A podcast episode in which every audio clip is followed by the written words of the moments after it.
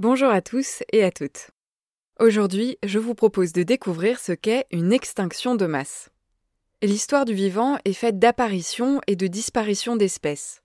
Car chaque espèce a une durée de vie limitée. Les scientifiques l'évaluent entre 0,5 et 10 millions d'années en moyenne, mais cela peut être beaucoup plus, jusqu'à 25 millions d'années pour les coraux.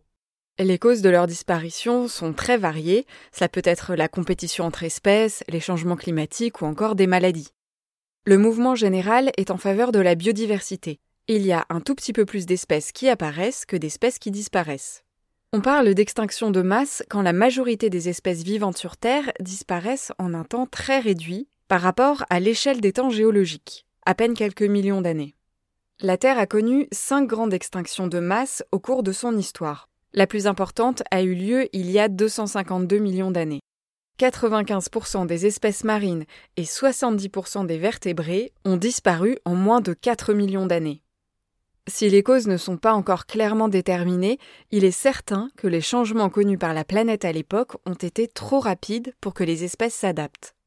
La notion d'extinction de masse revient sur le devant de la scène ces dernières années car la disparition des espèces vivantes connaît une accélération sans précédent. On constate aujourd'hui une vitesse d'extinction des espèces 100 à 1000 fois plus rapide que la normale. Sans compter toutes les espèces qui disparaissent avant même qu'on les ait découvertes. Cette baisse rapide de la biodiversité s'explique par cinq facteurs principaux, tous dus à l'activité humaine. La destruction des habitats, la surexploitation des ressources, la pollution, le transport d'espèces dites invasives et le changement climatique.